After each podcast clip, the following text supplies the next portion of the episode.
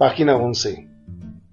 Los hospitales de antaño desconocían a los profesionales del servicio de sanidad, a los técnicos de rayos X y laboratorio, a los dietistas y terapeutas, a los trabajadores sociales, etc. De los cuales hoy cada uno tiene 250 por cada 100 pacientes. Aparte de unas pocas enfermeras, solo había lavanderas, cocineras y mucamas. El único trabajador científico era el médico asistido por una enfermera. En otras palabras, hasta época muy reciente, el mayor problema de organización estribaba en la eficiencia del trabajador manual, quien hacía lo que le ordenaban. Los trabajadores cerebrales no predominaban en ninguna institución. De hecho, solo un minúsculo núcleo de trabajadores intelectuales integraba las organizaciones. La mayoría de ellos actuaba por su cuenta como profesionales y, en el mejor de los casos, con un ayudante. Su efectividad o no efectividad únicamente a ellos incumbía y afectaba. Hoy en día, en cambio, la gran organización científica constituye la realidad central. La sociedad moderna se compone de grandes instituciones organizadas. En cada una de estas, incluso las Fuerzas Armadas, el centro de gravedad se ha desplazado hacia el trabajador cerebral, hacia el hombre que pone en marcha lo que se origina en su cerebro, más que la fuerza de sus músculos o la habilidad de sus manos. Cada vez más la mayoría de la gente poseedora de conocimientos, teorías y conceptos, en lugar de vigor físico y habilidad manual, trabaja en empresas donde es efectiva en la medida en que es capaz de contribuir con algo a dichas organizaciones. Ya no es posible dar por sentada la efectividad ni hacer caso omiso de ella. El impresionante sistema de test y medidas que hemos desarrollado respecto del trabajo manual desde la ingeniería industrial hasta el control de calidad no es aplicable al trabajo cerebral. Página 11.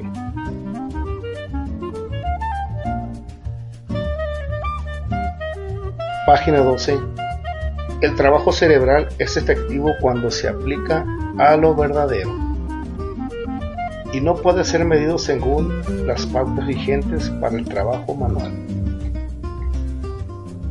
El trabajador cerebral no puede ser supervisado de cerca ni minuciosamente, solo cabe ayudarlo, pero debe autodirigirse y encaminarse por sí mismo hacia la ejecución y la contribución, esto es, hacia la efectividad.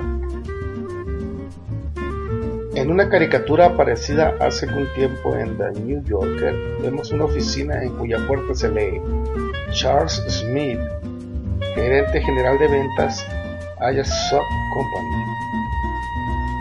Los muros están desnudos. Solo hay allí un gran letrero que reza. Piense.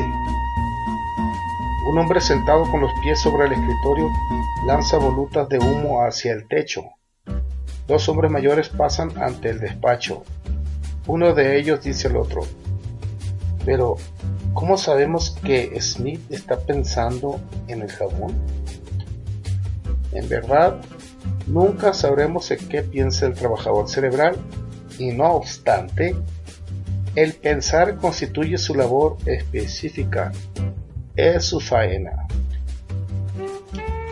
La motivación del trabajador cerebral depende de su efectividad, de lo que es capaz de realizar. Si su trabajo carece de efectividad, su labor y su contribución languidecerán y se convertirá en un servidor del tiempo que trajina de 9 a 17, de las 9 de la mañana a las 5 de la tarde. El trabajador cerebral no produce nada que sea efectivo en sí mismo, no brinda un producto físico, una zanja, un par de zapatos, un repuesto de maquinaria. Produce conocimientos, ideas, información. Por sí mismos, estos productos son inútiles. Alguien, otra persona que sabe, debe apropiárselos y convertirlos en fuerza personal para que adquieran alguna realidad.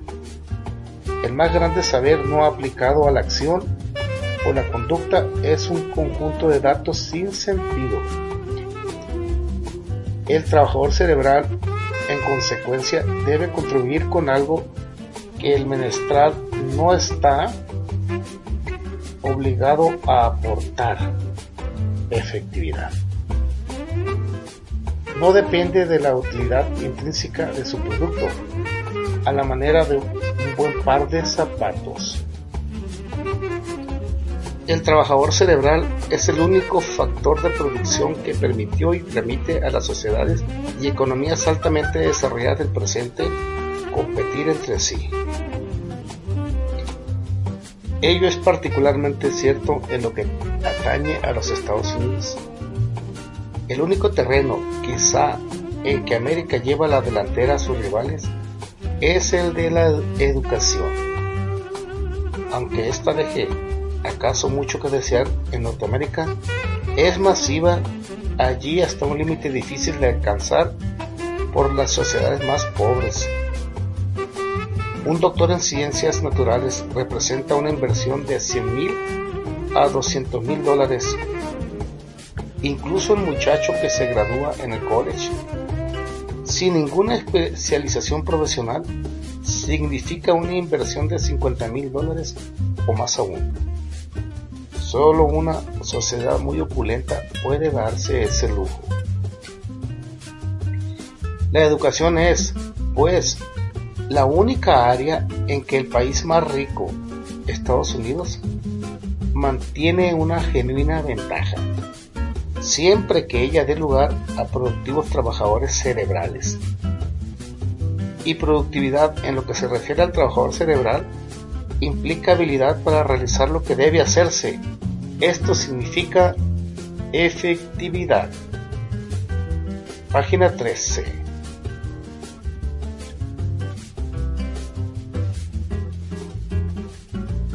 Página 13. ¿Qué es un ejecutivo? Todo trabajador cerebral en una moderna empresa es un ejecutivo si, en virtud de su posición o conocimientos, es responsable de un aporte que gravita materialmente en el funcionamiento y resultados de la organización. Ya se trate de la capacidad de una empresa para lanzar un nuevo producto o ampliar su participación en algún mercado o de la capacidad de un hospital para brindar buena atención a sus pacientes, etc. Dicho hombre o mujer debe adoptar decisiones y no concretarse a cumplir órdenes. Por lo demás, ha de responsabilizarse de su contribución. Y se supone que, en virtud de sus conocimientos, se halla en mejor situación que cualquier otro para resolver de manera conveniente. Podrá ser anulado, degradado o despedido, pero en tanto ello no ocurra, mantendrá su control sobre metas, pautas y contribuciones. La mayor parte de los gerentes son ejecutivos, aunque no todos. Sin embargo, muchos hombres de nivel inferior al de gerente se están convirtiendo en ejecutivos en la sociedad moderna, porque la organización científica, según hemos aprendido estos últimos años, requiere por igual gerentes e individuales colaboradores profesionales en los puestos de responsabilidad donde se toman decisiones y se ejerce autoridad. Quizás resulte muy ilustrativa al respecto una reciente entrevista periodística mantenida con un joven capitán de infantería norteamericano en la jungla de Vietnam. Preguntado por el reportero, ¿cómo puede usted mantener su autoridad en una situación tan confusa? El joven oficial respondió, aquí no soy más que la persona responsable. Si estos hombres no saben qué hacer cuando caen sobre el enemigo en la jungla, yo me encuentro demasiado lejos para decírselo. Mi obligación consiste en instruirlos. Su acción depende de situaciones que solo ellos pueden juzgar. La responsabilidad es siempre mía. pero las decisiones han de ser tomadas por quien se encuentra en el lugar. En la guerra de guerrillas cada hombre es un ejecutivo. Muchos gerentes no lo son. En otras palabras, muchos individuos son jefes, a veces de numerosas personas y, sin embargo, no influyen seriamente en la buena marcha de una organización. La mayor parte de los capataces de las plantas manufactureras pertenecen a ese sector. Son supervisores en el sentido literal de la palabra, managers, ya que manejan el trabajo de otros, pero no son responsables de la faena ni ejercen autoridad sobre el encauzamiento, contenido y calidad del trabajo o de los métodos de ejecución. También ellos pueden ser medidos y evaluados en gran parte en términos de eficiencia y calidad y según los criterios que hemos perfeccionado para mesurar y evaluar el trabajo y la ejecución de un trabajador manual. Página 14. Página 15. A la inversa, el hecho de que un trabajador cerebral sea ejecutivo no depende que maneje o no gente Ocurre, por ejemplo, que en una empresa el hombre a cargo de los análisis de mercado dispone de 200 personas en su staff, mientras que el individuo que ocupa el mismo puesto en la más próxima firma competidora lo hace todo por sí mismo y solo cuenta con un secretario. Ello apenas incide en la contribución que de ambos se espera, y no es más que un detalle administrativo. 200 personas, por supuesto, pueden aportar más que un solo hombre, pero eso no implica que produzcan más, ni que su contribución sea mayor. El trabajo intelectual no se mide cuantitativamente, tampoco por su costo. Solo se define por sus resultados. En cuanto a estos, las dimensiones del grupo y la magnitud del trabajo directivo no constituyen siquiera síntomas. La circunstancia de contar con muchos analistas de mercado puede dotar a una compañía de la dosis de perspicacia, imaginación y calidad necesaria para asegurarle un rápido y fructuoso desarrollo. Si así ocurre, 200 hombres resultarán baratos. Pero también es probable que el gerente se vea abrumado por los problemas de 200 individuos que interfieren entre sí. Tan absorto estará, tal vez, en el manejo que no dispondrá de tiempo para investigaciones de mercado ni para adoptar decisiones fundamentales. Tan atareado es posible que esté en verificar cifras que quizá no tenga tiempo de preguntarse qué queremos realmente expresar cuando decimos nuestro mercado. Por consiguiente, es posible que no advierta en este ciertos cambios significativos que finalmente pueden ocasionar la ruina de la empresa. Pero también el analista de mercados individual y sin staff puede ser productivo o improductivo a veces de sus conocimientos y su visión depende la prosperidad de su compañía. Pero en otras ocasiones malgasta su tiempo de tal modo en menudencias, a la manera de esas notas de pie de página que los académicos suelen confundir con investigación, que ya no ve, no oye y ni siquiera piensa. En todas nuestras organizaciones superiores hay individuos que no manejan a nadie y son, no obstante, ejecutivos. Rara vez, en rigor, encontramos situaciones semejantes a las de la jungla vietnamesa donde de repente cualquier miembro de un grupo puede verse obligado a adoptar decisiones que harán impacto de vida o muerte en el conjunto. Sin embargo, el químico que indaga en su laboratorio y resuelve seguir determinado rumbo en su investigación puede, quizá, originar una decisión empresaria que decide el futuro de su compañía. A veces se trata de un director de equipo, pero a menudo no es más que un simple químico sin responsabilidad ejecutiva o un mero junior. Análogamente, la estimación de lo que ha de considerarse como producto en los libros contables se halla a veces a cargo de un senior vicepresidente y en otras ocasiones de un junior. Y ello ocurre en todas las áreas de las mayores empresas actuales. He llamado ejecutivos a los trabajadores cerebrales, gerentes o profesionales aislados que, en virtud de su posición o conocimientos, adoptan habitualmente decisiones que hacen impacto en la ejecución y en los resultados globales. De ninguna manera constituyen la mayoría entre los trabajadores cerebrales, porque también en el plano intelectual hay labores de rutina y secundarias. Con todo, son más dentro del área total de la fuerza de trabajo que los que figuran en los cuadros de cualquier compañía. Ello comienza ya a ser reconocido como lo atestiguan los numerosos intentos de aplicar pautas y recompensas paralelas a gerentes y colaboradores profesionales aislados. Página 16.